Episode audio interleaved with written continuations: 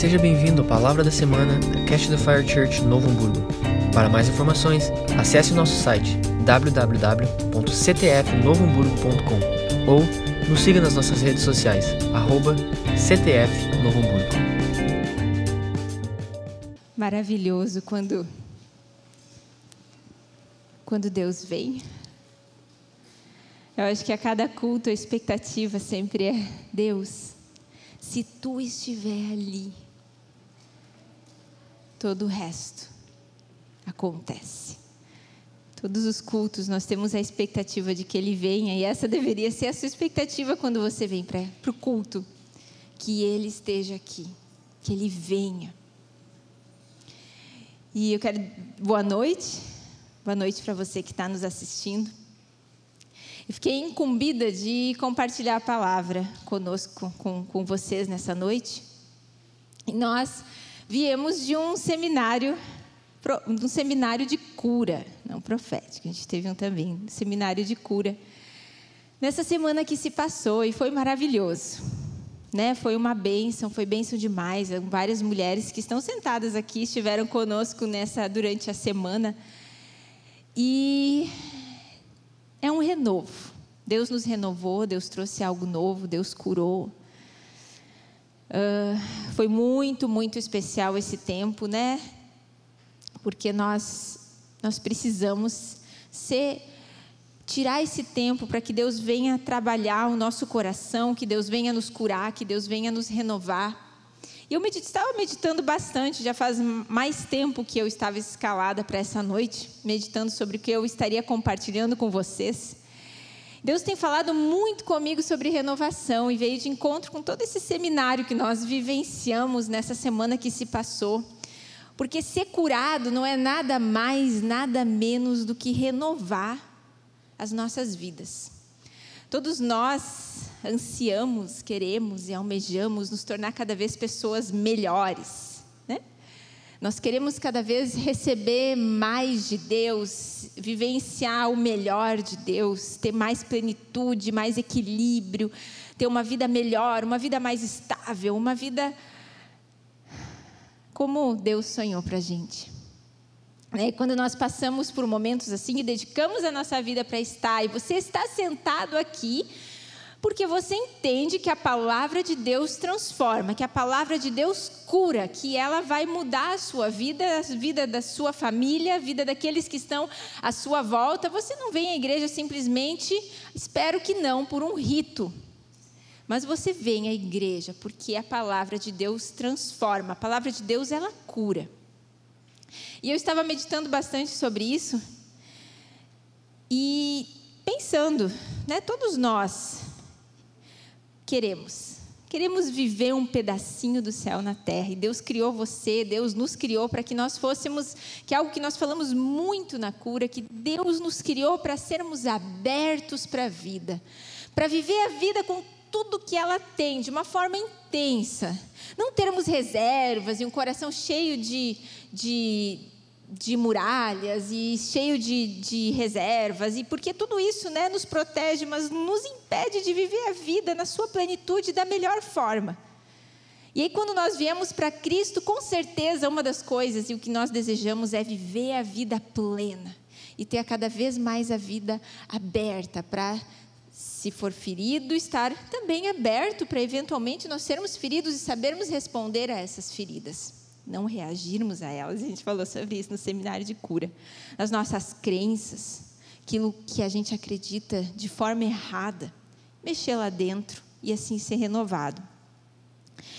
E eu gostaria que a gente abrisse a nossa Bíblia lá em Romanos 12, 1, do 1 ao 21. A gente vai falar de Romanos 12.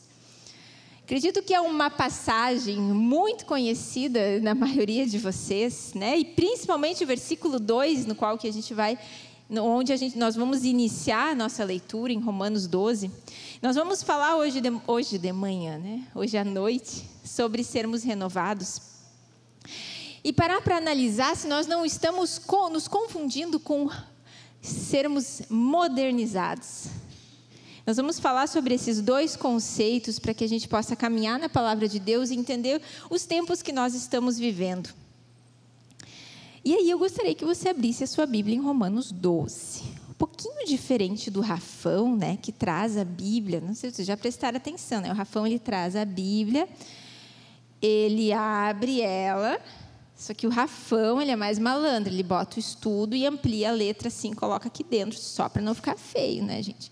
Não, eu né, posso até abrir, mas meu versículo está todo impresso aqui, tá? A gente traz a Bíblia para né, ficar legal, né? trazer a Bíblia. Eu espero que você esteja.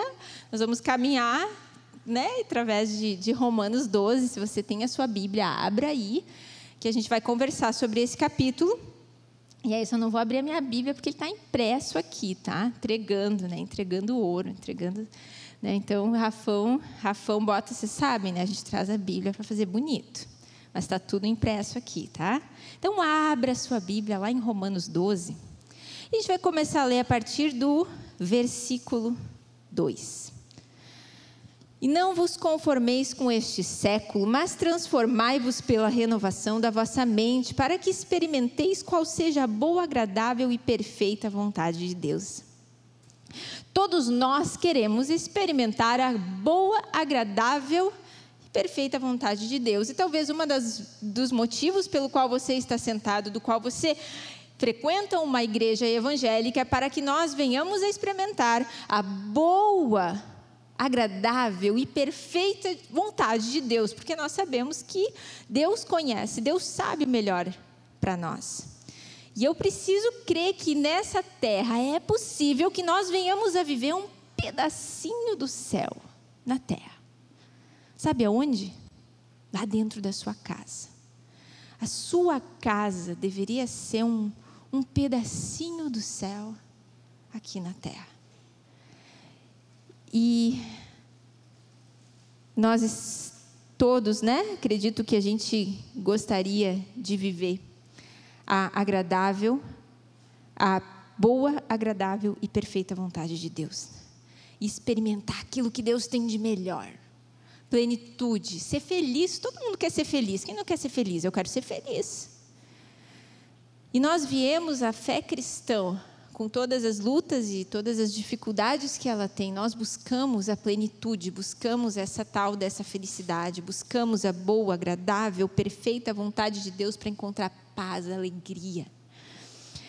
Só que aí assim a gente fala em não se conformar. Ela, o versículo começa em não vos conformeis com este século, mas transformai-vos pela renovação. Então fala em não se conformar em se renovar, para que eu venha experimentar a boa, agradável e perfeita vontade de Deus. Só que a gente, muitas vezes, nós lemos e nós somos impactados, e, e esse é um, um, versículo bastante revolucionário, fazedores da história há muitos anos, né? A gente sempre usa muito esse versículo.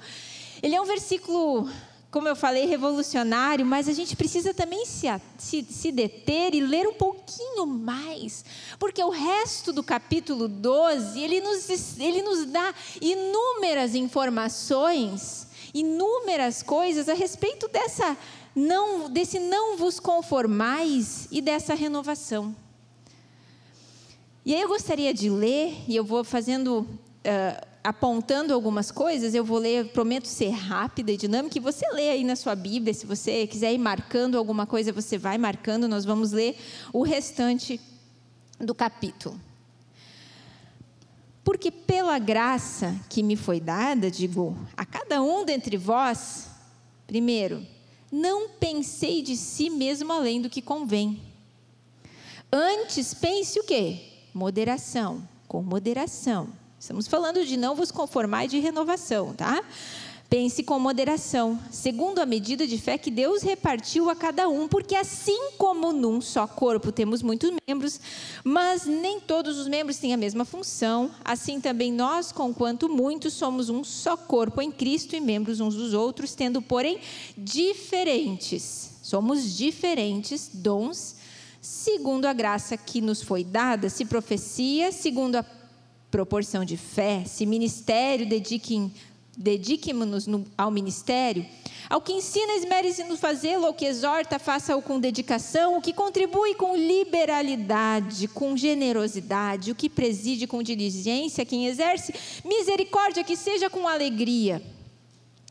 O amor seja sem hipocrisia. O que, que ele está falando? Sem renovação da mente e não se conformar com este século. O amor seja sem hipocrisia. Detestai o mal, apegando-vos ao bem. Amai-vos cordialmente uns aos outros. Segundo o mandamento do Novo Testamento, preferindo-vos em honra uns aos outros. No zelo, não sejais remissos, sede fervorosos de espírito, servindo. O servir ao Senhor. Regozijai-vos na esperança, sede pacientes na tribulação, na oração perseverantes, compartilhei as necessidades dos santos, praticai a hospitalidade, abençoai os que vos perseguem, abençoai os que, os que amaldiçoeis. Alegrai-vos com os que se alegram, versículos conhecidíssimo, e chorai com os que choram, características de renovação e não, e não se conformar com este século. Tende o mesmo sentido um, sentimento uns para com os outros, em lugar de ser desorgulhosos, condescendei com o que é humilde. Não sejais sábios aos próprios olhos, não torneis ninguém mal por mal, esforçai-vos para fazer o bem perante todos os homens, se possível. Quanto depender de vós, tende paz com todos os homens. Não vos vingueis a vós mesmos, amados, mas dai lugar à ira, porque está escrito: não dai lugar à ira, porque está escrito: A mim me pertence a vingança, e eu aqui retribuirei. E ele fecha, né? Esse capítulo é fechado com, com chave de ouro. Pelo contrário, se o teu inimigo tiver fome, dá-lhe de comer. Se ele tiver sede, dá-lhe de beber. Porque fazendo isso, amontoarás brasas vivas sobre a tua cabeça. E não deixai vencer o mal, mas vence o mal com o bem. Isso tudo é Romanos 12. Nós gostamos muito do primeiro versículo que fala de renovação, de não se conformar com esse mundo, mas nós acabamos, às vezes, nos detendo no capítulo 2 e nós acabamos deixando a fatia grande dessa renovação para trás. E o que é não se conformar, segundo o dicionário? Não se acomodar resignar-se, não, sub, não se, né, não submeter, não submeter-se, não submeter-se a alguma coisa sem se revoltar contra ela. O dicionário fala que o que é não se conformar é não se submeter a algo sem uma revolta, sem eu, né, eu me indignar e tomar uma atitude, fazer algo contra algo que me incomoda, que não está correto. Isso é não se conformar com este mundo. Não se conformar. E aí, o que é renovar? O que, que o dicionário fala sobre renovação? Fala em transformar em novo, fazer com que fique melhor ou como novo, recomeçar, iniciar novamente, substituir uma coisa por outra melhor ou mais nova, renovar, mudar conceitos transformar em novo, fazer com que fique melhor. Eu pego um conceito, aquelas coisas que me incomodam, que, eu, que, que estão erradas, eu me coloco contra, eu me posiciono. E aí eu substituo por algo renovado, algo novo. Eu pego um conceito a qual está incorreto e eu substituo ele por um conceito por algo novo. Isso é renovar. E é isso que lá nós estamos vendo em Romanos 12. E agora nós vamos perguntar para você, vou, vou lançar terceiro conceito, que é modernizar. Que nós podemos, né, quando a gente fala de né, da, da, casa, a gente quer renovar, a gente quer modernizar. Uma parece que uma coisa vem colada na outra, né? Quando nós falamos de modernização, nós falamos Possivelmente também de renovação, não tem como modernizar sem renovar. Parece que uma anda junto com a outra. Modernizar é adaptar-se a, olha a diferença. Modernizar-se é adaptar-se aos usos e costumes modernos. Isso é modernizar. Rejuvenescer, dar um aspecto ou uma aparência mais moderna. Quando a gente para para ler o conceito de um e do outro, a gente para, pá, mas que não tem muito a ver, né? A gente casa eles. Eu caso, né? No nosso conceito, na nossa mente, muitas vezes nós casamos a renovação com a modernização. Mas se a gente for olhar no dicionário, eles são conceitos diferentes. Ada modernizar, adaptar-se aos usos e costumes modernos. Quando eu falo de mente renovada, se a gente se adeter, nós, nós nos prendermos no capítulo 12 de Romanos, nós podemos falar em transformação da né, renovação da mente, não se conformar com esse século, nós podemos achar inúmeras coisas na palavra de Deus, inúmeras. A gente pode vasculhar ela e eu já vou falar um pouquinho sobre isso também. Mas eu vou citar só alguns itens né, que eu extraí do capítulo 12, para a gente parar para pensar sobre reno... o que seria renovação, de acordo com a palavra. Não pensar sobre si mesmo, certo? Além do que convém, moderação, entender as diferenças, ele fala lá sobre né, entender que o um é diferente do outro, respeitar. Fala sobre esmero, sobre se esmerar no que fazer. Fala sobre dedicação, sobre generosidade, sobre dar com liberalidade. Fala sobre diligência, fala sobre alegria. Fala sobre um amor não hipócrita. Fala sobre detestar o mal, amar cordialmente honrar o próximo, ser fervoroso no espírito, servir ao Senhor. Tudo isso extraído de Romanos 12, só Romanos 12. Nós nem estamos vasculhando o resto, não vamos nos, entrar em outros versículos, em outros, outras passagens bíblicas. Servir ao Senhor, regozijar-se na esperança, ser paciente, perseverante, compartilhar, praticar a hospitalidade, abençoar os que perseguem, abençoar e não amaldiçoar alegrar-se com os que se alegram, chorar com os que choram, ser humilde, não ter ninguém mal por mal, esforçar-se em fazer o, o bem, ter paz com todos, não se vingar, retribuir o mal com o bem. Tudo isso são características de uma mente renovada de uma mente que não se conforma com esse século, que não se conforma com esse mundo. Características de Romanos 12. E aí nós, cristãos, muitas vezes, talvez nós confundimos esse conceito com esse conceito de modernização.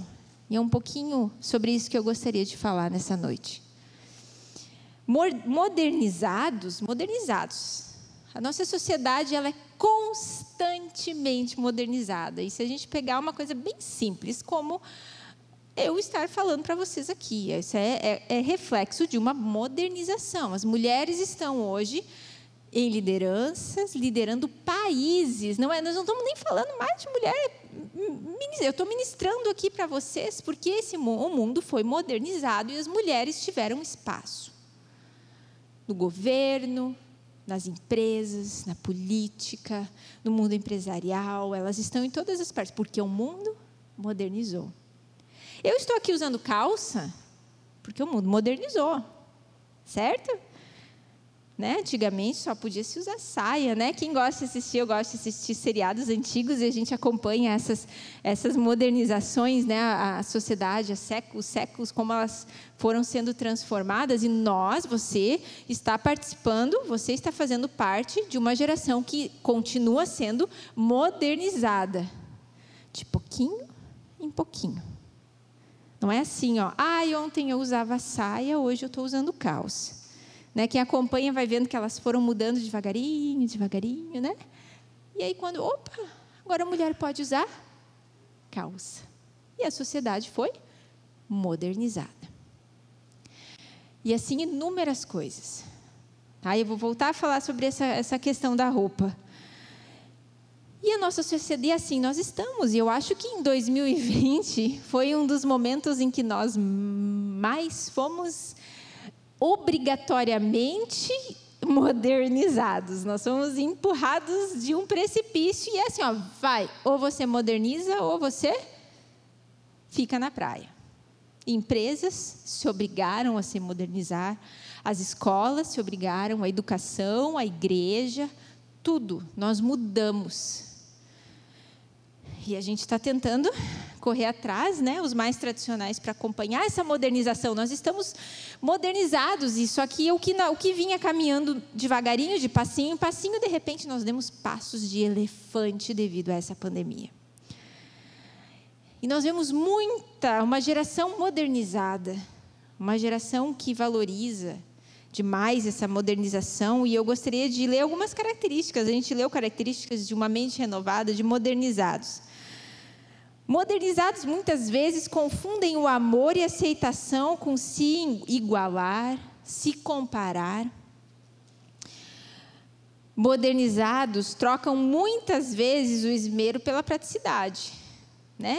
Uma, uma sociedade moderna, tudo tem que ser prático, né? E, e muitas vezes esse esmero ele é trocado por essa praticidade.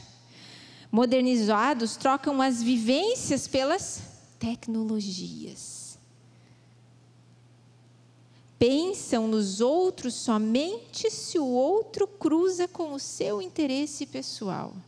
Uma sociedade moderna hoje diz que você se interessa, você segue, você vai atrás, você se envolve se você tiver ganho, porque a vida é curta. Modernizados, então, como eu falei, se interessam no outro quando cruza o interesse pessoal. Modernizado não se interessa por pessoas ou lugares não populado, populares. Nós vivemos uma geração que se interessa pelo aquilo que é pop.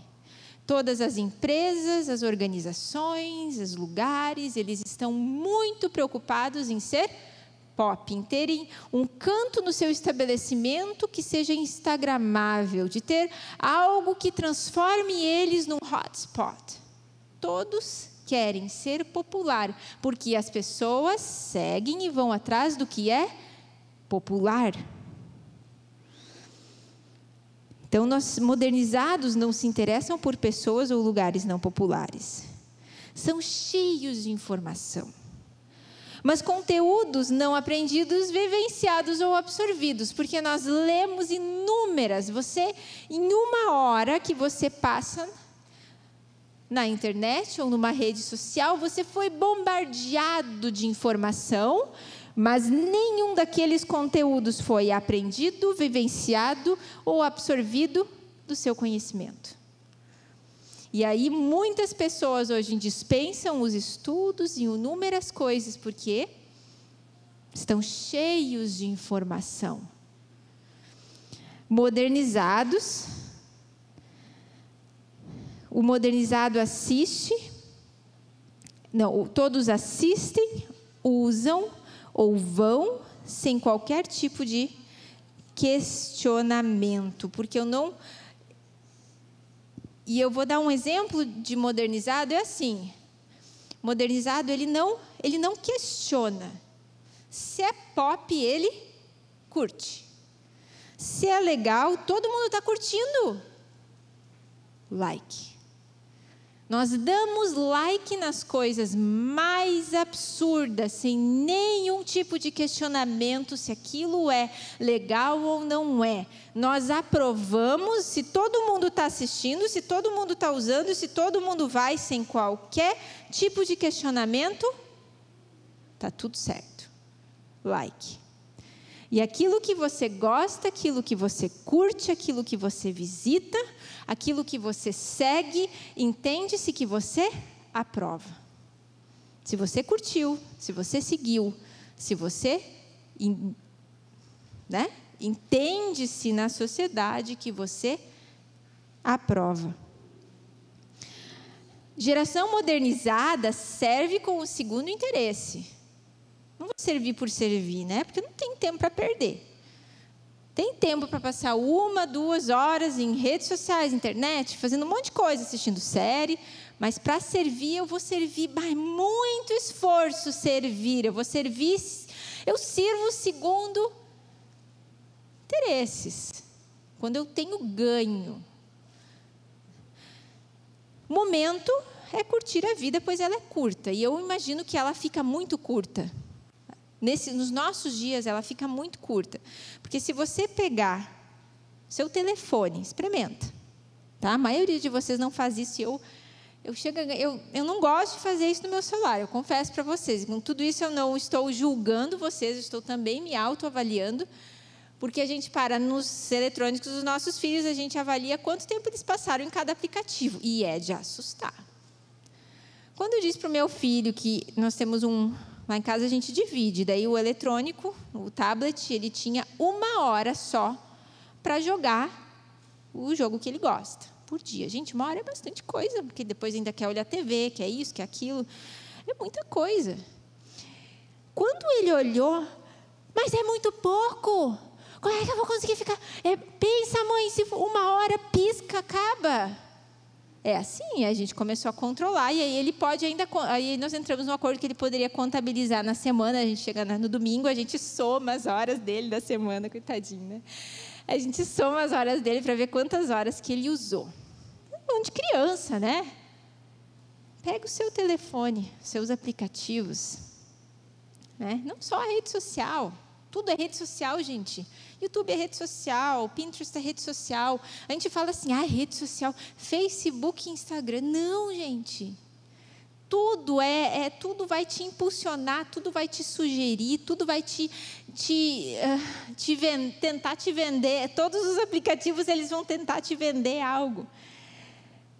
E aí, então a vida fica muito curta. Se você tem o celular na mão, se você usa certos aplicativos e você, ela fica curta, o seu dia fica extremamente limitado. Então, modernizados, o momento é curtir a vida, pois ela é muito curta e ela está, as nossas horas diárias, elas estão sendo encurtadas. Modernizados sabem muito e vivem pouco.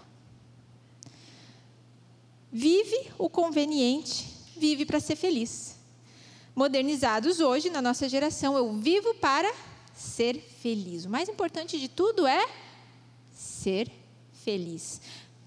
Nós buscamos, se nós vamos na internet, buscamos tudo porque nós queremos ser felizes. E como modernizados, hoje nós já somos considerados usuários, igual usuário de droga, né? A gente é usuário. A gente não é nada mais, nada menos que um usuário. Esses são os modernizados. Usuários das, de todos os aplicativos, você é considerado assim. E tudo para os modernizados nessa geração, tudo nesses aplicativos, tudo é designado para viciar você. Você sabia disso? Aquele botãozinho do coraçãozinho, ele foi pensado, o lugar que ele foi colocado, a cor dele, o formato, para que você se viciasse. Toda vez que tem um filtro novo, ele é pensado, será que a pessoa vai viciar naquilo ali? Toda vez que ele tem uma função nova, foi feito um estudo, parece uma coisa boba, né? Olha ali, ó, uma ferramenta nova. Não, ela foi pensada, ela foi designada para que você viciasse, porque quantos mais usuários eles têm, mais dinheiro eles ganham. Então, empresas hoje ganham bilhões enquanto nós ficamos sentados. Você é um mero, você é um produto e você, elas ganham bilhões enquanto nós modernizados ficamos sentados nos nossos sofás consumindo inúmeras, inúmeras coisas que ah, é de graça, né? de redes sociais, aplicativos. Uh, redes de, de, filmes, que nós, existem inúmeras, eles ganham bilhões. Quando você fica sentada no sofá. E tem inúmeras pessoas, e eu não quero entrar em mérito de pandemia ou não, a doença está aí, ela, ela veio né, para ficar, nós temos que nos cuidar. Mas tem inúmeras pessoas não interessadas que essa pandemia acabe. Porque quanto mais as pessoas estão sentadas no sofá, nas suas casas trancadas, sem as vivências e sem as convivências, mais elas usam isso aqui.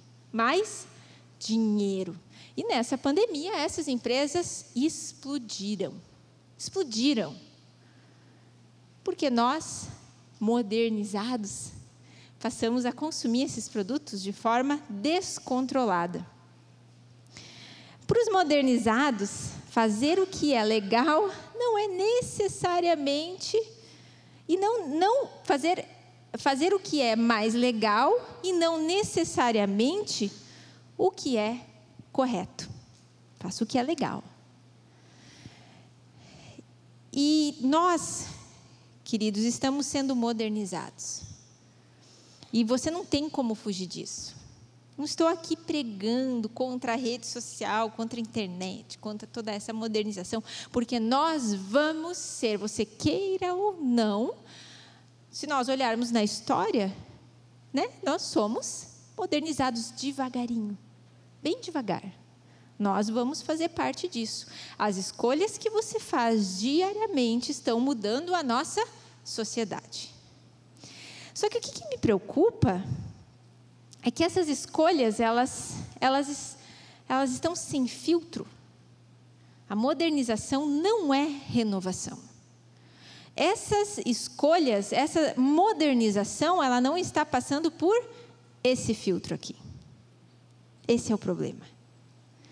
Toda modernização sem renovação é totalmente destrutiva. Se você se modernizar, só que você não passar essa modernização por aqui, é o nosso fim. Porque a tecnologia lentamente ela está mudando quem nós somos. Você queira ou você não queira. E é nossa função passar ela por esse filtro aqui. Vou dar, voltar ao exemplo da roupa. Estou aqui usando calça hoje. Adoro usar calça. Estou usando calça porque a sociedade ela foi modernizada. Quantas modernizações nós tivemos hoje? E se deixar, as pessoas andam com né? peito de fora, né? tudo exposto, corpo exposto. Porque ela vai se modernizando. Só que o que, que eu preciso? A, a, vestimenta, a forma com que eu enxergo, ela vai modernizando. Todas as coisas me são lícitas, mas nem todas convêm. Então, o que, que eu vou fazer? A, as roupas, a moda, ela vai se modernizar. E eu vou passar ela aonde? No filtro da palavra de Deus. E aí eu vou avaliando se essa moda, ah, essa sim, essa não, essa sim. Nós vamos ser modernizados? Sim, mas eu vou passar ela por aqui. Vou, vou usar vestido e, e como antigamente, porque eu não quero. Não, nós vamos nos modernizar. Só nós vamos alinhar nossa vestimenta com a palavra de Deus. Talvez isso seja, seja um exemplo simples e básico, mas assim é tudo na nossa vida. E uma estatística que eu gostaria de ler de um documento, eu extrair essa estatística de um documentário de agora do ano de 2020 que saiu, porque nós nos perguntamos e cada vez a gente se pergunta mais como essa geração mais nova, filhos de famílias né? Os pais se perguntam, a gente olha assim, nossa, como é que o filho, né? Olha o que, que ele acredita, olha os rumos que ele está tomando, as formas, e a gente se questiona, nossa, gente, como é que está, o que está acontecendo nessa sociedade que que os filhos não estão mais carregando a identidade dos pais. É normal o filho na adolescência passar por algum tipo de ah, talvez eu, eu, eu acredito que a adolescência é maravilhosa e ela pode ser maravilhosa. Eu tive uma adolescência maravilhosa, mas é normal em, em muitos casos na adolescência a gente dá aquela, né, revoltada, aquela dá aquela dá aquela testada no pai e na mãe, né?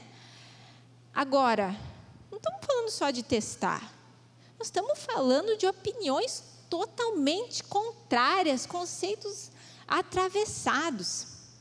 Esse documentário fala que nós estamos prestes a viver nos próximos 20 anos a geração mais burra dos últimos séculos. Desculpe a palavra. A geração mais burra dos últimos séculos, gente.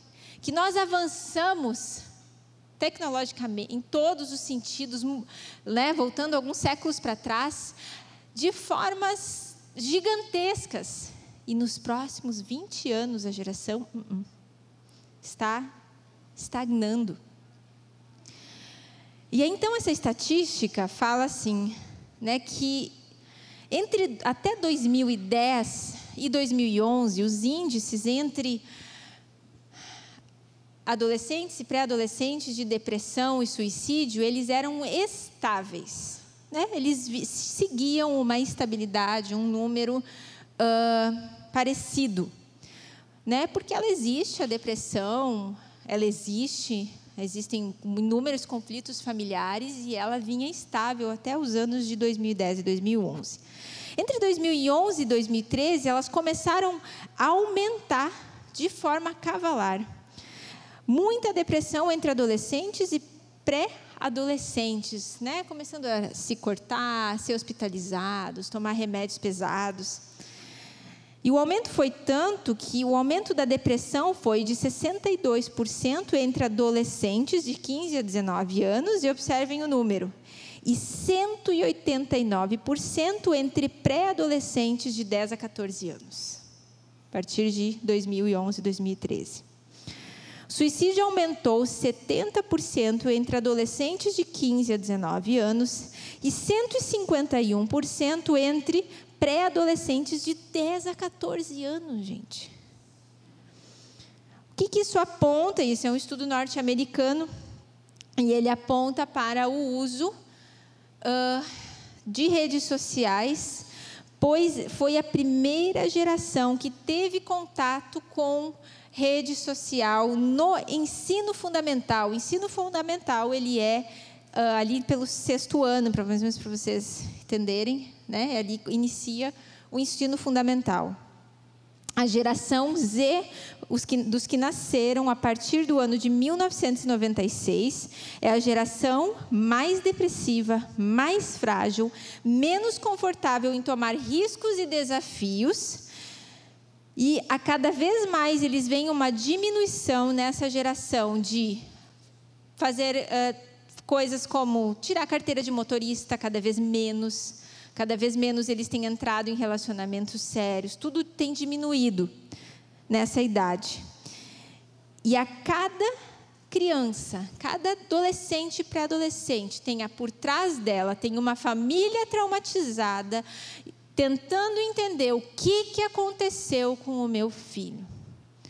Aí, quando nós temos crianças, uh, pré-adolescentes e adolescentes, com opiniões totalmente distorcidas, nós estamos nos perguntando: tem uma família por trás traumatizada, querendo saber o que, que é que está acontecendo. E aí esse estudo fala que foi nessa, nessa, nesse período que as crianças vinham, que é nessa idade que elas ficam sozinhas em casa e elas foram a elas disponibilizados eletrônicos e elas ficavam nesses eletrônicos e então uh, acabou desencadeando, né? Que eles atribuem a isso. E aí por isso que eu eu tenho uma eu uso, faço uso de rede social, né? E não estou, que nem eu falei para vocês, não estou aqui pregando contra. Estou aqui falando sobre renovação da palavra. Que tudo isso precisa ser julgado, precisa ser avaliado, precisa ser renovado. E aí nós vemos jovens, adolescentes, ativistas, fazendo campanhas, né? E eu, eu na minha rede social uh, particular, na né, minha, eu não costumo, não tenho costume de aceitar menor, porque eu né, é uma bandeira que eu levanto, então eu acabo não aceitando na, pessoalmente na minha rede social, mas é um, uma questão bem pessoal. Mas eu, junto, eu também administro, eu tenho, estou como administradora de duas contas comerciais. Né, e conta comercial ela é aberta, né?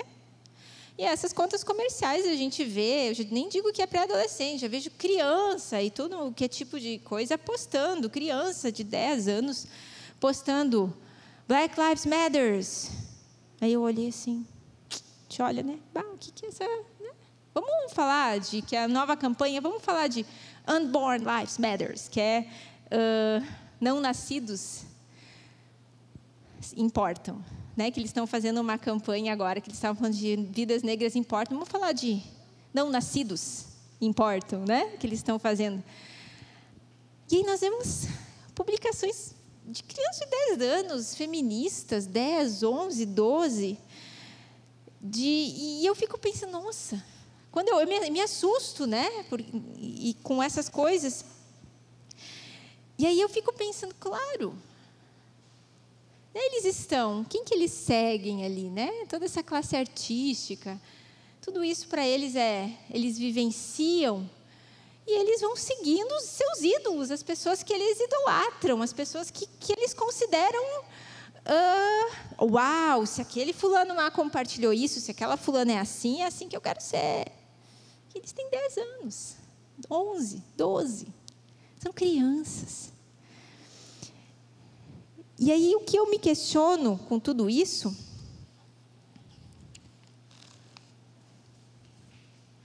é que nós estamos, será que nós estamos nos modernizando ou nos renovando? Porque toda modernização sem renovação vai nos levar à ruína. Tudo isso que nós estamos vivenciando, tudo isso que está sendo jogado, todos esses avanços que a sociedade tem dado, ela precisa ser iluminada na palavra ela precisa ser trazida à luz, ela precisa ser renovada. A modernização, ela precisa ser renovada com a palavra de Deus. Eu falei aqui de Romanos 12, mas se nós formos iluminar, nós vamos renovar, renovar nossa mente através de toda a palavra de Deus. E aí nós precisamos iluminar todos esses padrões modernizados com a luz da palavra. Né? E quando eu falo de adolescência, quando eu estava falando para vocês a respeito, né, tocando, foi um, algo pertinente que eu, que eu encontrei, eu fui uma adolescente muito feliz. Eu fiz, e eu sei que nós temos alguns pré-adolescentes e adolescentes sentados aqui, eu fui muito, eu fiz as minhas escolhas, eu me converti aos 14 anos. E eu escolhi remar contra a correnteza. Eu escolhi ser diferente. Eu escolhi estar orando enquanto todo mundo ia para a balada. Eu escolhi. Nós temos que iluminar. É possível, sim, vivenciar uma adolescência saudável, sadia. É, é possível. É possível fazer escolhas saudáveis. Eu escolhi quando eu tinha 14 anos. E eu fui muito feliz por toda a minha adolescência. Nós podemos fazer escolhas nós precisamos fazer escolhas renovando a nossa mente através da palavra de Deus.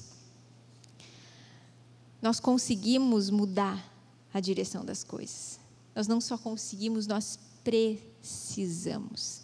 Nós estamos mudando lentamente.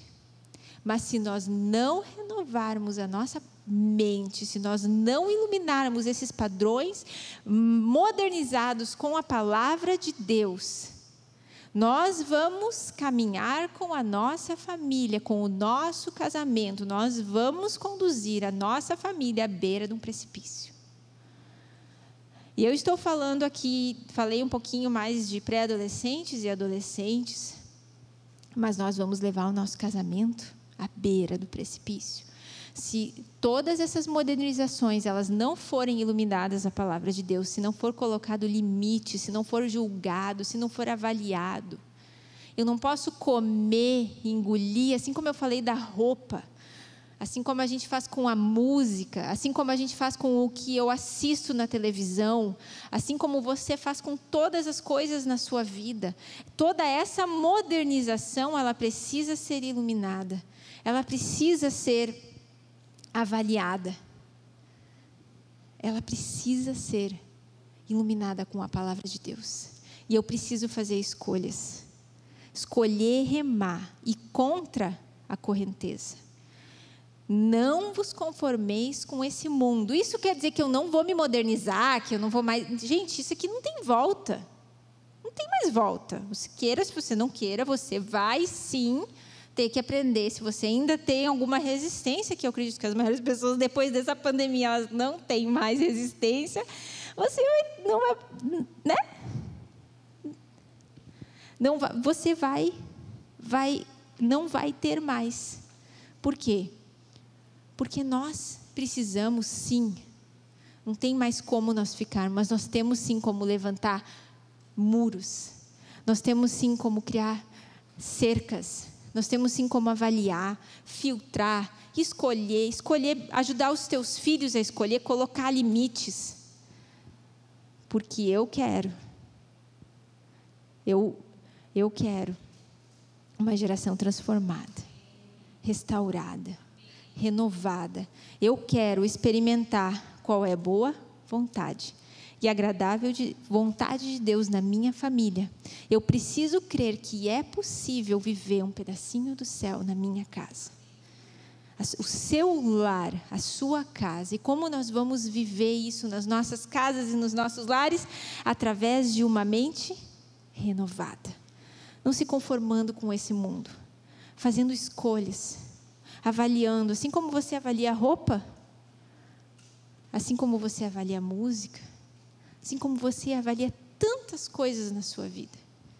Nós precisamos julgar e avaliar esse mundo modernizado, iluminar ele na palavra de Deus e fazer as escolhas para mudar o rumo, mudar a direção, remar contra a correnteza, não se conformar com esse século. Não se conformar com esse século não é não se modernizar. Não é não usar um eletrônico.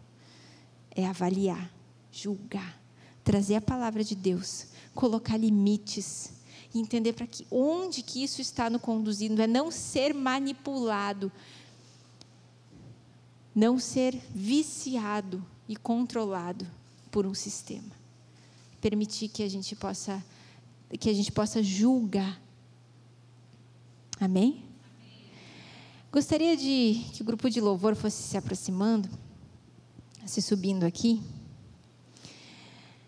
Quando eu falo disso, cada um de nós, eu, eu creio que todos nós cristãos, nós temos um, um pouquinho, nós temos lá dentro um revolucionário. Quando nós falamos de, de Romanos 12, nós falamos daquele revolucionário que tem dentro da gente quando eu falo em não se conformar com esse século, quando não não se conformar e julgar todas essas todas essas modernizações sobre avaliar o mundo, é porque nós temos sim um revolucionário. Jovens e os adolescentes, é possível sim fazer escolhas. É possível sim escolher. É possível sim mudar o curso. É possível sim colocar limites. É possível sim ser transformado, renovado com a palavra, mudar a história. Eu quero dizer para vocês quando eu falo, quando a gente fala, né, que daqui 20 anos a nossa geração, a próxima geração vai ser uma das mais burras, né? Vai, é a que menos vai evoluir. Eu digo, eu não. Eu vou lutar. Eu vou remar contra eu vou, eu vou trabalhar para que os meus filhos sejam diferentes. E eu acredito numa geração, eu acredito que nós evangélicos nós temos essa função. Nós temos essa função de julgar, nós temos essa função de, de avaliar todas essas modernizações, de iluminar elas na, na palavra e de não fazer tudo aquilo que é padrão, de tudo aquilo que é igual. De não seguir o rumo da correnteza, de remar contra, quando necessário, de lutar lutas necessárias para que a sua casa seja um pedacinho do céu, para que toda essa modernização não destrua o nosso lar, para que toda essa modernização não destrua sua, aos mais novos a sua adolescência, sua juventude, que toda essa modernização não destrua o seu casamento que toda essa modernização não destrua valores e princípios arraigados aqui dentro, porque eu quero colher frutos na próxima geração. Nós não podemos pensar somente no hoje, porque nós vamos mudando devagarinho, devagarinho. E são nessas pequenas escolhas que nós mudamos o curso das nossas vidas, das nossas famílias, de pequenas e pequenas escolhas. Assim como a sociedade vai mudando em passos pequenos, com as pequenas escolhas que as pessoas vão fazendo diariamente, a sociedade ela vai mudando. Assim, nós cristãos vamos remando contra a correnteza, como revolucionários de pequenos em pequenos passos, fazendo escolhas diárias para que nós possamos viver na nossa casa um pedacinho do céu. Amém? Gostaria que vocês colocassem em pé. E eu quero a, quero te encorajar no seu lugar mesmo. Você encontrar lá dentro do seu coração esse revolucionário de Romanos 12, 2. E não vos conformeis com este século. Não vos conformeis com este século, para que nós sejamos renovados, transformados na nossa mente. Vem, Deus. E eu gostaria que você encontrasse lá dentro do seu coração. Nós precisamos renovar as nossas mentes, segundo a palavra de Deus. Que tudo que nos cerca, julgar, avaliar e transformar a nossa casa num pedacinho do céu. Senhor Deus, vem, Paizinho, sobre Vem sobre as nossas famílias, vem sobre os nossos lares. Vem sobre as nossas casas, Pai. Paizinho, derrama, Paizinho, derrama de ousadia sobre as nossas vidas para que nós possamos estar lutando, que nós possamos estar remando contra a correnteza, Deus. Vem, Paizinho, sobre as nossas famílias, sobre os nossos filhos, jovens, adolescentes, Paizinho, transforma-nos pela renovação da nossa mente, para que nós possamos experimentar qual é a boa, agradável e perfeita vontade de Deus. Pai, ajuda-nos, faz-nos fortes. Senhor Deus, faz-nos fortes para que nós venhamos a nós venhamos estar lutando permitindo que o Senhor entre nas nossas casas. Abra os nossos olhos, abra os nossos ouvidos, Deus. Sim, Paizinho. Se você está com a sua família aqui, gostaria que você desse a mão e que vocês orassem juntos nesse momento. E infelizmente, se você está sozinho, eu não posso pedir para você abraçar ninguém ou dar mão para ninguém. Somente se você está com os seus familiares aqui. Eu gostaria que vocês orassem agora. Nós vamos estar louvando. Nós vamos estar adorando um pouquinho agora para encerrar. E eu gostaria que você orasse com a sua família. Que você orasse. Que não vos conformeis com este século, mas transformai-vos pela renovação da vossa mente, para que experimenteis qual seja a boa, agradável e perfeita vontade de Deus, que a tua casa seja um pedacinho de Deus, do céu. Paizinho, vem. Ore com a sua família, ore. Se você é pai, ore por mãe, ore por seus filhos.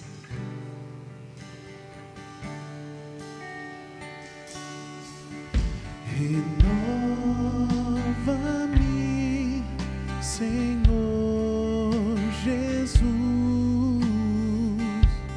Já não quero ser igual.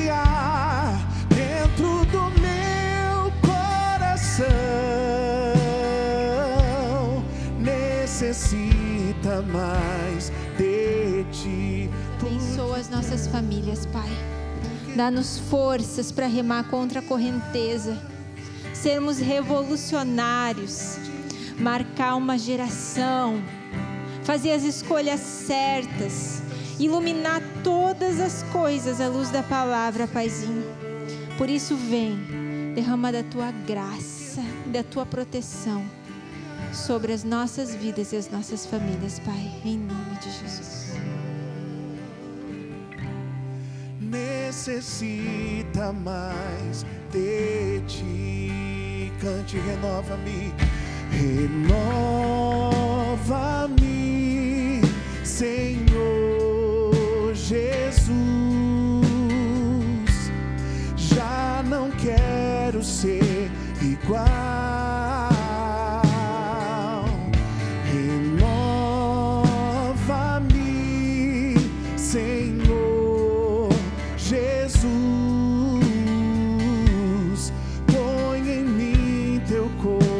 coração,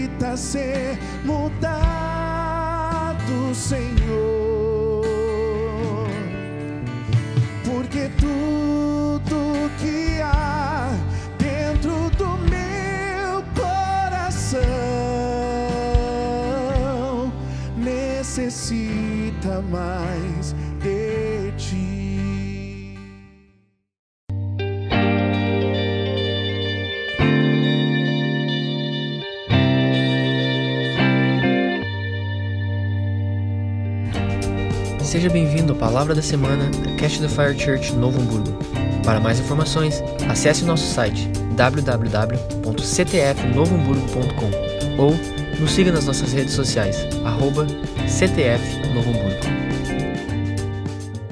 Então, abra sua Bíblia comigo em Marcos, no capítulo 4, e nós vamos ler uma história muito conhecida de Jesus, que Jesus, quando ele acalma a tempestade. Em Marcos, capítulo 4, a partir do verso 35. Aí, começou a subir aí umas hashtags da família CTF. Aí, bora lá, isso aí, galera. Estamos subindo aí, isso é massa. Benção, benção. É isso aí, povo. É nós.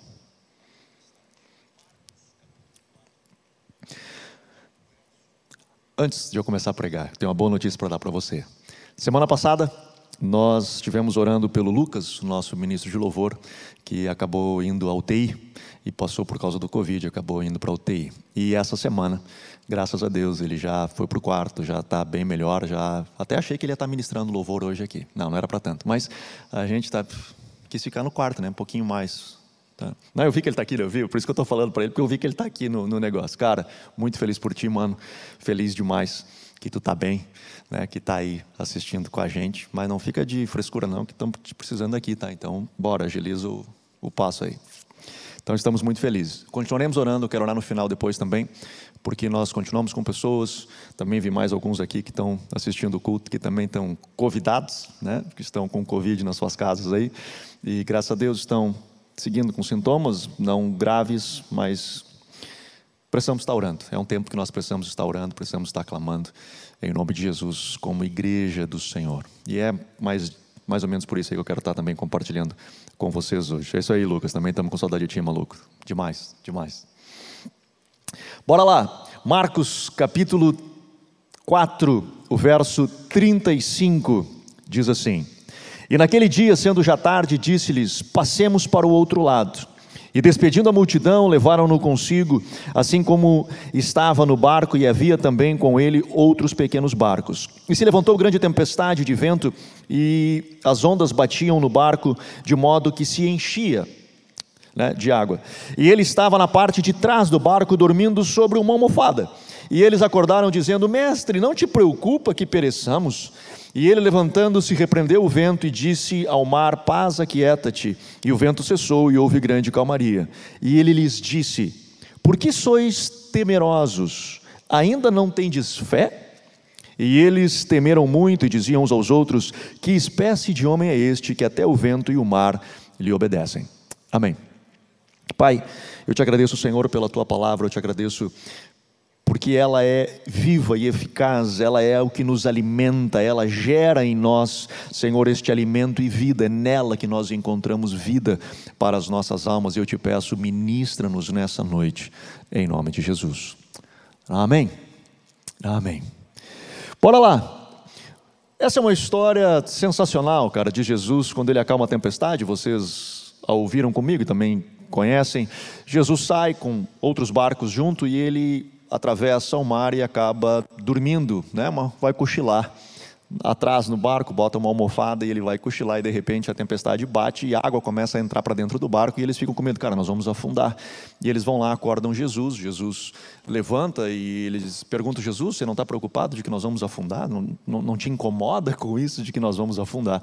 E Jesus então repreende o mar, manda que o mar se acalme, que o vento cesse e ele então conversa com os discípulos. Alguns dizem que esta é uma base bíblica para a gente poder dormir em dia de chuva. Eu gosto dessa parte, né? Eu acho que seria uma boa base bíblica realmente para a gente dar uma cochilada quando chove, que é maravilhoso esse negócio. Podia ter um bolinho de chuva juntos também nesse negócio aí, mas é, é bom demais. Mas o meu tema com você hoje não é de poder a gente dormir em dia de chuva. É, o, o, Bill Johnson, no primeiro livro que ele lançou no Brasil, é, sobre Esqueci o título do livro agora, puxa vida. Mas é, não é o da mente é, transformada, né? do poder sobrenaturalmente transformado, é o primeiro, eu me esqueci o nome agora. Quando o Sol invade a Terra, lembrei. É, nesse livro, Quando o Sol invade a Terra, ele, citando esse texto, ele diz o seguinte, essa é uma afirmação dele, por isso eu quero dar crédito a ele, por mais que eu gostaria que fosse eu quem tivesse recebido essa revelação, mas não foi, foi ele. E ele diz o seguinte, que nós só temos autoridade sobre a tempestade, cuja qual nós temos condições de dormir nela.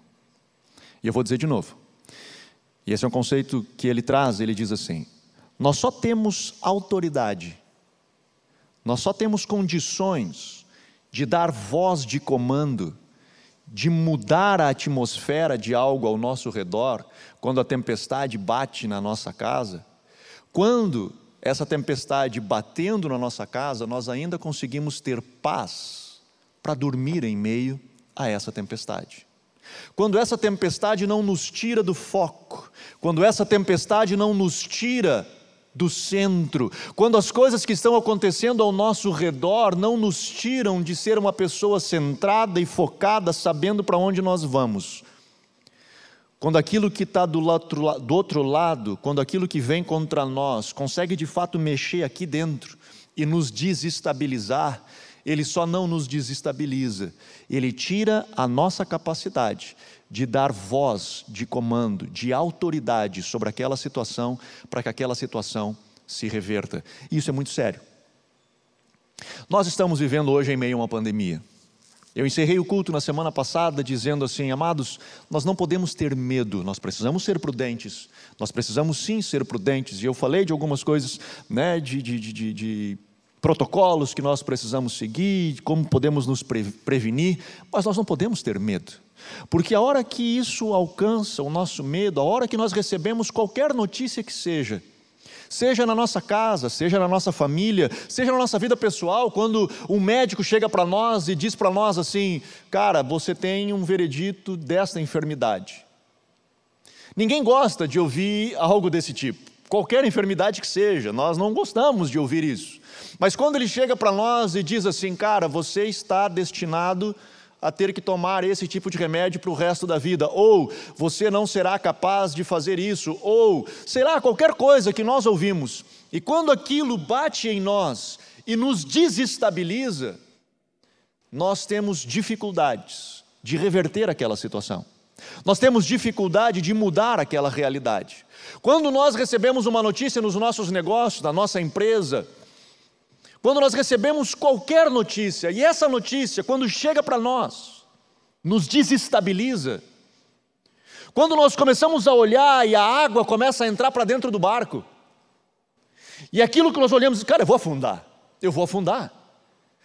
Eu vou lá e chacoalho Jesus e digo: Jesus, não te importa? Será que tu não te importa? Como é que você consegue dormir quando tudo ao redor está caindo? Como é que tu consegue manter essa paz, essa tranquilidade deitado nessa almofada no fundo do barco, quando a água está entrando dentro do barco e nós vamos afundar? Como é que tu te mantém assim? É um segredo. Eu só tenho autoridade sobre a tempestade, cuja qual eu consigo dormir nela. Quando eu mantenho o meu coração, mesmo em meio à dificuldade, eu não estou negando a dificuldade. Eu não estou dizendo que a tempestade não existe. Eu não estou dizendo que a água não está entrando no barco. Eu não estou negando. Porque tem pessoas que elas vivem assim. O mundo está caindo, elas ficam, não, nada está acontecendo, nada está acontecendo. Não é negar. É conseguir encarar. É conseguir olhar de frente a água entrando no barco, o vento batendo, as ondas altas, e eu conseguir ter paz em meio à dificuldade. É eu conseguir ter paz em meio àquele momento difícil que eu estou vivendo. Porque se eu conseguir isso, eu tenho autoridade.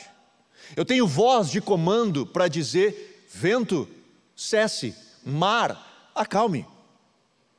Porque se eu permito que essa situação me tire desse lugar de segurança em Deus, eu perco autoridade. Mas se eu consigo olhar na perspectiva de Deus, eu tenho autoridade para falar. Isso funciona com várias coisas. Isso funciona, às vezes, com fala de pessoas para nós. Por exemplo, é, vou usar eu né, de exemplo, pastor. Todo pastor é ladrão, é o que fala. Né? É pastor? Hum, é ladrão. E aí alguém vai e larga assim: ah, o Anderson é ladrão.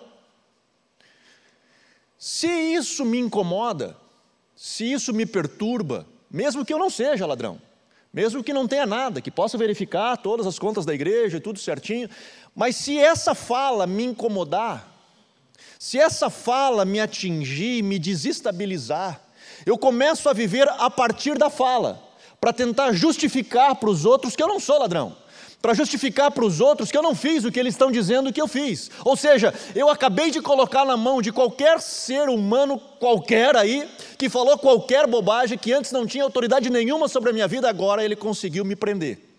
Por uma fala que ele falou lá. E eu me perturbei com isso, eu coloquei na mão dele uma autoridade que ele não tinha sobre a minha vida e agora passou a ter.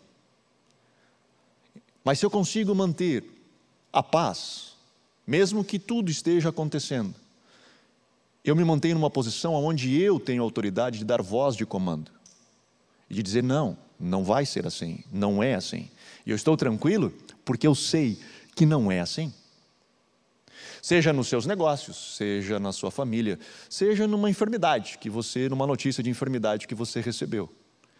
Você tem duas escolhas: ou abraçar e afundar no barco, ou se posicionar e liberar palavra de vida sobre aquela realidade. Só tem duas situações.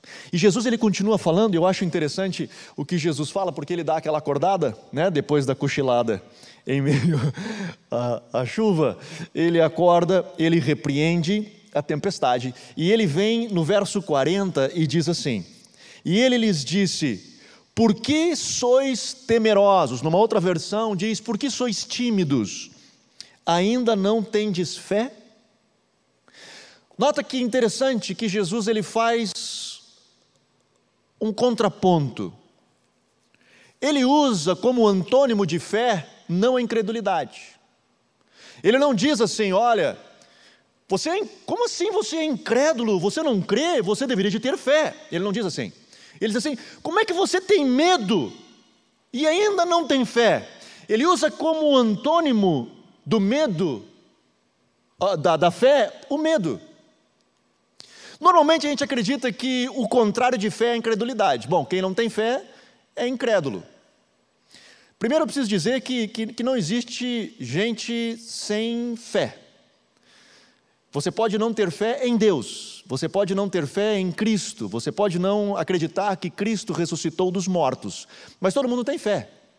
Seja fé em si mesmo, seja fé nos seus negócios, seja fé no governo, seja fé no seu político, não, aí também não tanto, mas seja fé é, no que você, sei lá, bota sua confiança, onde você tem confiança e que você bota, firma os seus pés, todos temos fé em alguma coisa, seja a fé em que você não pode, porque tem gente que acredita nisso, né? Eu, tenho, eu não, cara, eu sou um fracasso mesmo. Então, ele consegue acreditar nisso. Então, ele tem, nós temos algum tipo de fé. Por isso que o contrário da fé não, não é a incredulidade. O que nos barra de andar adiante, o que nos impede de andar adiante, não é o fato de nós não crermos em Deus, em Cristo, em Jeová, em o Deus Todo-Poderoso, o grande eu sou. Porque quem não crê nisso, ele vive a vida dele separada, distante, não é desse que Jesus está falando. O que ele está dizendo é daquele que crê, aquele que está caminhando com Cristo, daquele que está vivendo, e ele diz: Cara, você ainda não tem fé. E sabe por que você não tem fé? Porque você tem medo. O medo paralisa. O medo te desestabiliza. Quando você recebe uma notícia ruim, você tem medo medo da morte, medo do que pode acontecer, medo do desconhecido medo do fracasso, medo da falência, medo de um destino mais difícil, de uma vida mais dificultosa, de uma coisa que possa. A gente tem medo e esse medo faz com que a gente pare. O medo paralisa a gente. Quando o medo bate aqui dentro, nós ficamos parados, nós estagnamos. Porque nós temos medo de dar um passo. A gente tem medo, às vezes, de dar um passo porque podemos errar. A gente tem medo de dar um passo porque nós podemos fracassar, então eu fico parado sem se dar conta de que não existe gente parada. Ou você avança ou você retrocede. Se você não avançar, você vai retroceder. É natural, você começa a dar passos para trás. Tem pessoas que têm medo de encarar a vida, tem medo de encarar a notícia ruim, tem medo de encarar um diagnóstico ruim, tem medo de encarar talvez um decreto de uma realidade, de um médico que chega para você, por exemplo, e diz assim: infelizmente você não poderá caminhar mais. Sei lá, estou viajando aqui. E aquilo bate em você e te desestabiliza. É a água que começa a entrar para dentro do barco. É aquela sensação de que a onda começa a bater forte. Ou dizendo, cara, você está destinado para o resto da vida ter que fazer assim. Quando a gente ouve isso, parece que a água começa a bater para dentro do barco. E nós vimos isso no meio da pandemia, nós vimos muito disso, de formas como pessoas encararam a pandemia. Algumas acharam que o mundo estava acabando, que Tudo, Deus do céu, morreu tudo, vai morrer todo mundo, é um monte de gente caindo morta pelo chão, né? E vai ser um negócio doido. Minha filha que brincava, disse assim, ó, não está acontecendo, mas quando eu contar para os meus netos vai ser assim que eu vou contar, é, né? Fica um negócio maravilhoso assim, né? Nossa, nós enfrentamos um problema enorme, era um monte de corpos atirados pelo chão e tal. Enfim, vira evento, né? No final, os netos vão ficar, nossa, avó, como tu venceu. Mas algumas pessoas encararam assim, achando que o troço ia acontecer assim, né? Que, que, que, a, que a pandemia ia ser esse negócio, que ia ser uma confusão, e que todo mundo, e aí se tranca dentro do quarto, não sai mais, porque o medo paralisa. Eu não estou dizendo de nós sairmos por aí, né, que nem eu brinquei semana passada, lambendo corrimão, não é isso. Não é para a gente sair achando que está tudo certo e bora lá, segue a vida. Não, não, não, não, não. Nós precisamos ser prudentes, nós precisamos ter, obviamente, seguindo os protocolos, mas, cara, nós precisamos nos manter numa posição aonde o medo não nos alcança, aonde o medo não nos desestabiliza, aonde o medo não faz com que nós venhamos a parar e ficar estagnados numa realidade sem conseguir avançar, porque nessa posição nós não conseguimos olhar para a tempestade e dizer: vento, pare, mar, acalme-se. Eu perco a capacidade, a autoridade de dar voz de comando, porque o medo me paralisou. O medo me tirou deste lugar. Mas todos nós temos medo. Todos nós temos um pouco de medo. Não tem como nós não sentirmos medo. O medo ele faz parte do ser humano. E certo nível de medo ele é bom. Quando nós, aquele nível de medo que nos mantém alerta. Por exemplo, Cara, eu tenho medo de atravessar a rua quando tem muito movimento. Bom, esse medo você vai manter alerta para você olhar para os dois lados e ter certeza de que você vai atravessar no momento certo. Determinado tipo de medo, ele é bom, porque mantém você alerta, mantém você seguro. Eu lembro um dia assistindo um maluco que pulava de. de é, não, ele, é, ele pulava de paraquedas, mas ele pulava com aquelas roupas assim, de que fica voando, eu não sei o nome daquele negócio, mas ele pulou e a ideia era ele passar o mais perto do Cristo Redentor possível. E ele então foi tentando passar voando sem o paraquedas aberto, ele veio voando assim, e ele passou muito perto, a ponto de raspar parte da roupa numa pedra. E aí quando ele chega lá embaixo, todo mundo apavorado, bota o microfone na boca dele, é, perguntando, é, e aí cara, o que que tu sentiu, né, na hora e tal? Dele, eu fiquei pensando, ele pensei, bah, se eu bater aqui, o que, que o pessoal será que vai pensar? Para mim, cara, quando eu começasse a chegar perto daquela pedra, eu pensei, meu Deus do céu, foi. Cadê minha família? Cadê todo mundo? Né? O que, que eu vou. Já era, fui. Só que o fato dele não ter medo fez com que ele chegasse ao ponto de quase perder a vida. Quando nós temos um pouco de medo, ele nos mantém vivos. O problema é que o muito medo nos paralisa. E aí eu gosto do texto de Josafá, quando ele está lá em 2 Crônicas, quando ele está cercado por um exército inimigo, a cidade sitiada por um exército inimigo, ele vai orar e ele diz assim: Senhor, eu estou com medo. Ele não negou que estava com medo. Ele disse: Senhor, eu estou com medo. Mas olha a próxima frase dele: Mas os meus olhos estão em ti. O que eu faço com o medo? O que eu faço com esse frio na barriga que dá quando nós recebemos uma notícia? O que, que eu faço com esse frio na barriga que dá quando eu acordo no barco e está entrando água e o vento está batendo e agora o que, que eu faço?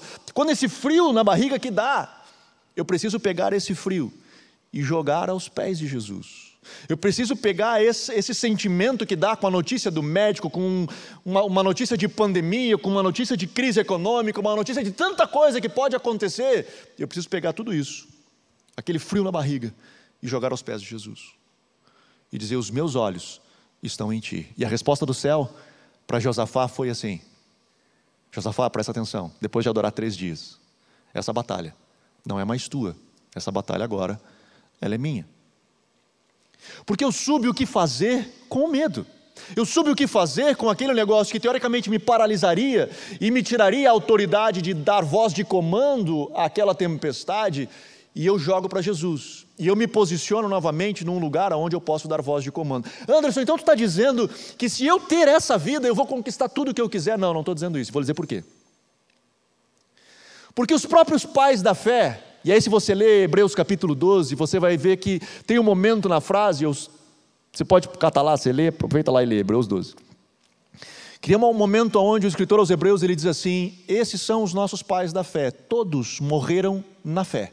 E a próxima frase diz assim: sem alcançar a promessa. Que fé é essa, cara? Como é que esses caras morrem na fé e não alcançam a promessa. E ele, entre esses homens, ele cita Abraão, por exemplo. E Abraão era considerado o pai da fé. E Abraão recebeu, lá em Gênesis capítulo 12, quando foi chamado pelo Senhor, em 17, no capítulo 17 de Gênesis, Deus faz uma aliança com Abraão e diz para ele assim: Cara, deixa eu te explicar um negócio. Em ti serão benditas todas as famílias da terra. Gênesis 12, e depois ele fala: Eu vou fazer uma aliança contigo, e a tua descendência será como as estrelas do céu e a areia do mar. Você vai crescer muito, você vai desenvolver muito como família e você vai ver a tua geração se espalhar. Vai ser um negócio maravilhoso. Bom, Abraão morre e ele tem um filho, Isaac. Ele não vê nada de a sua descendência, ele não vê nada dos filhos indo para o Egito, ele não vê toda aquela multiplicação no Egito, nada disso ele vê. Ele não vê esse povo se espalhando como areia do, do mar, como estrela do céu, ele não vê nada disso mas ele foi considerado o pai da fé. E por que ele foi considerado o pai da fé? Porque ele foi um cara, assim como os outros eh, heróis da fé, que conseguiu confiar em Deus, de pegar o seu medo e jogar para Deus, de pegar essa, essa sensação, aquele frio na barriga que dava aqui dentro e jogar isso para Deus. E quando ele joga para Deus, ele confiando em Deus, sabendo, Senhor, tu é poderoso para fazer qualquer coisa. Eu estou dá um frio na barriga, mas eu pego esse frio e eu jogo nas tuas mãos e tenho fé, ou seja, eu confio em ti. Eu confio que tu é poderoso para fazer infinitamente mais do que tudo quando pedimos ou pensamos. Eu confio nisso. E vou viver assim. Tá, mas Abraão não alcançou o que ele recebeu na promessa. Não, cara. Mas ele alcançou um monte de outras coisas. Ele teve experiências incríveis com Deus em um monte de outras coisas. A ponto de ver Deus trazer uma provisão quando ele estava prestes a matar o seu filho. De ver tantos milagres e provisão que Deus fez a Abraão, a ponto de os judeus o considerarem o pai da fé. Portanto, eu digo que você só tem duas escolhas, eu falei isso antes. Uma delas é você ficar no barco e chorar porque a água está entrando no barco. E você ficar paralisado, com medo, e ver aquela água entrando, o vento batendo, a chuva caindo, as ondas batendo, aquela coisa louca no barco, e você, cara, nós vamos afundar e não tem o que fazer, e você pode viver assim. E muitas pessoas vivem assim, ou você pode ter fé em Deus. Você pode pegar esse medo, colocar ao Senhor e confiar em Deus. Isso significa que, se eu recebi uma notícia de que eu vou morrer daqui a 30 dias, o fato de eu confiar em Deus e colocar para Deus, não, isso não vai acontecer? Pode ser que não, pode ser que sim. Eu não estou lhe dando garantia disso, mas eu estou lhe dizendo o seguinte: que as pessoas que têm feito isso têm avançado e ido muito mais longe e tem tido experiências muito maiores do que aqueles que afundam no barco. Porque eu lhe garanto, eu não posso lhe garantir que a realidade vai mudar. Se porventura você jogar a sua confiança em Deus, mas eu lhe garanto que se você continuar chorando, olhando a água entrar no barco, você afundará com o seu barco. Por isso, hoje eu quero desafiar você a jogar a sua confiança em Deus a jogar a sua confiança em Deus. A de pegar essa sensação de que você está hoje no meio de uma realidade, cara, é segunda onda, não é segunda onda, nós vamos avançar, como é que vai ser 2021? Você pega tudo isso, mantém o seu coração em paz, joga aos pés da cruz e diz: Papai, eu confio em Ti, os meus olhos estão em Ti, eu caminho contigo nessa jornada. Homens como Sadraque, Mesaque e Abdinego, que criam que Deus era poderoso para lhes tirar da fornalha. Mas eles dizem: Mas se Deus não tirar, não tem problema, eu morro. Mas a minha fé é que Ele pode fazer coisas grandes. E Deus os fez. Esses homens, esses homens que a Bíblia nos ensina, que nos instrui, que nos ministra, são exemplos para nós hoje. E eu encerro e a galera do louvor se puder subir já. Eu quero encorajar você neste tempo. Você só tem autoridade sobre a tempestade, cuja qual você consegue dormir nela. Se hoje a tempestade que está batendo a sua porta, se hoje esse vento, essa água que está entrando aí no seu barco, está fazendo com que você se assuste, que você se apavore, que você não saiba como vai ser o dia de amanhã, e isso tem lhe incomodado pra caramba. Eu quero encorajar hoje, antes de qualquer coisa, de você posicionar o seu coração e encontrar aquela paz que excede o entendimento. Esse medo que você está sentindo, essa insegurança que você está sentindo. Eu quero que você pegue todo esse medo e lance aos pés de Jesus. Pega esse medo e diz, assim como Josafá: Senhor, eu estou com medo. Eu estou com medo, cara. Estou sitiado. Tem uma realidade difícil ao meu redor. Eu estou com medo. Mas os meus olhos estão em Ti. Mas os meus olhos estão em Ti. Levante os seus olhos ao céu. Levante os seus olhos ao céu. E diga, papai, os meus olhos estão em Ti. Os meus olhos estão em Ti. Eu não sei como vai ser lá na frente, mas os meus olhos estão em Ti. Os meus olhos estão em Ti. Os meus olhos estão em Ti. Aleluia. Aleluia. Aleluia.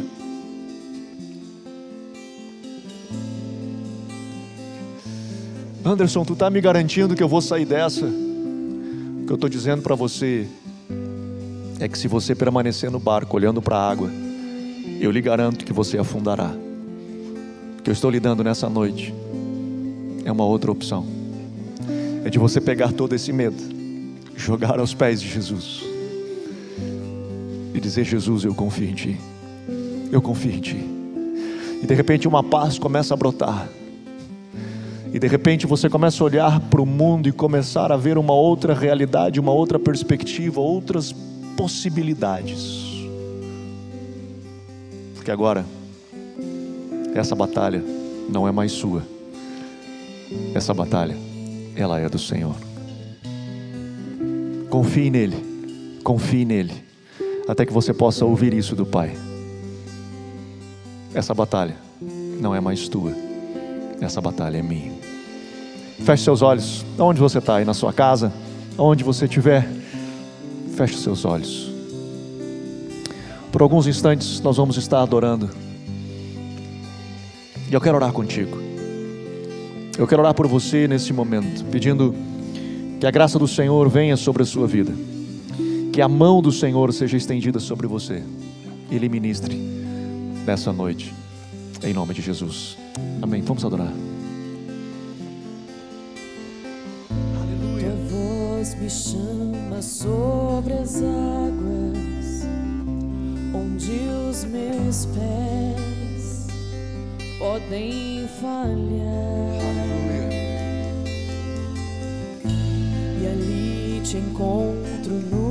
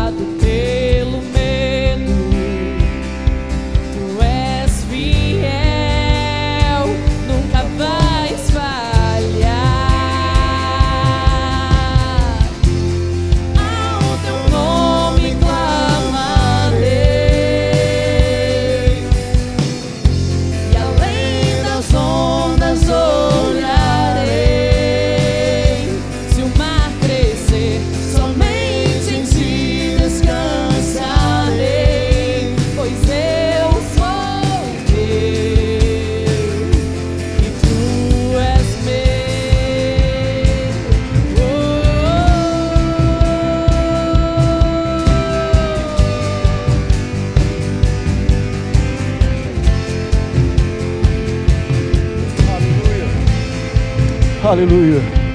Me permita orar por você. Feche seus olhos. Papai, eu quero abençoar, Senhor, cada um desses homens, mulheres, jovens, crianças, cada um desses, Senhor, que tem assistido a partir das suas casas. Senhor, este é um tempo que em muitos lares o vento tem soprado forte, as águas, as ondas têm batido forte seus barcos. Em alguns deles, a água sim tem entrado já. E alguns, papai, eu acredito que sim, que estão apavorados, com medo de que esse barco venha a afundar. Papai, mas nessa noite, nós acordamos Jesus dentro do nosso barco. E nós confiamos neste Cristo, Deus Todo-Poderoso. Nesta noite nós tiramos os nossos olhos das ondas, nós tiramos os nossos olhos do vento, nós tiramos os nossos olhos da água entrando dentro do nosso barco e levantamos os nossos olhos para Jesus, o Autor e Consumador da nossa fé, e é dele, Senhor, que nós esperamos a nossa resposta, é dele, Senhor, que nós esperamos o agir sobrenatural e nos posicionamos em fé confiando nesse Deus Todo-Poderoso. Papai, nessa noite nós escolhemos levantar os nossos olhos e olhar para os céus. Como Paulo diz, de onde vêm todas as coisas? É de lá que nós esperamos a resposta. E mantendo assim, papai, e mantendo o nosso coração em paz, e mantendo o nosso coração em meio à tempestade, mas um coração firmado em Ti. Nós nos posicionamos em autoridade e declaramos: vento, cesse, mar, acalme-se, toda confusão, toda tempestade comece a cessar agora em nome de Jesus. Comece a acalmar agora em nome de Jesus. Nós damos voz de comando à enfermidade. Enfermidade, cesse agora em nome de Jesus. Nós damos voz de comando a todo vírus, a todo Covid. Cesse agora em nome de Jesus. Recue agora em nome de Jesus. Como igreja, nós nos posicionamos em fé crendo em Ti, papai, com os nossos olhos fitos em Ti, crendo no sobrenatural. Senhor, nós damos voz de comando a um decreto de médico de morte. Nós declaramos vida em nome de Jesus. Nós declaramos restauração em nome de Jesus.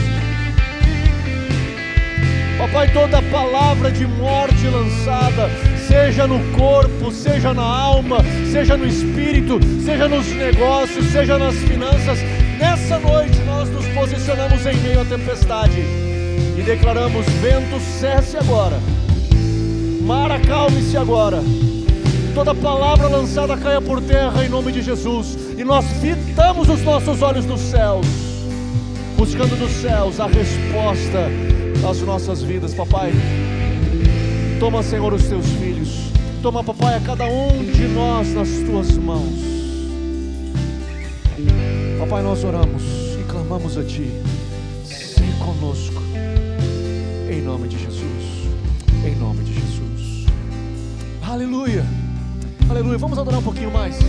Vamos nos colocar diante do Senhor com essa canção que expressa justamente isso. A nossa fé em Cristo. Aleluia. Vamos adorar. Guia-me para que em tudo em ti confie. Sobre as águas eu caminhe, por onde quer que chame. Leva-me mais fundo do que já estive. Minha fé será mais firme, Senhor, em tua presença. Guia-me para que em tudo em ti confie. Sobre as águas eu caminhe,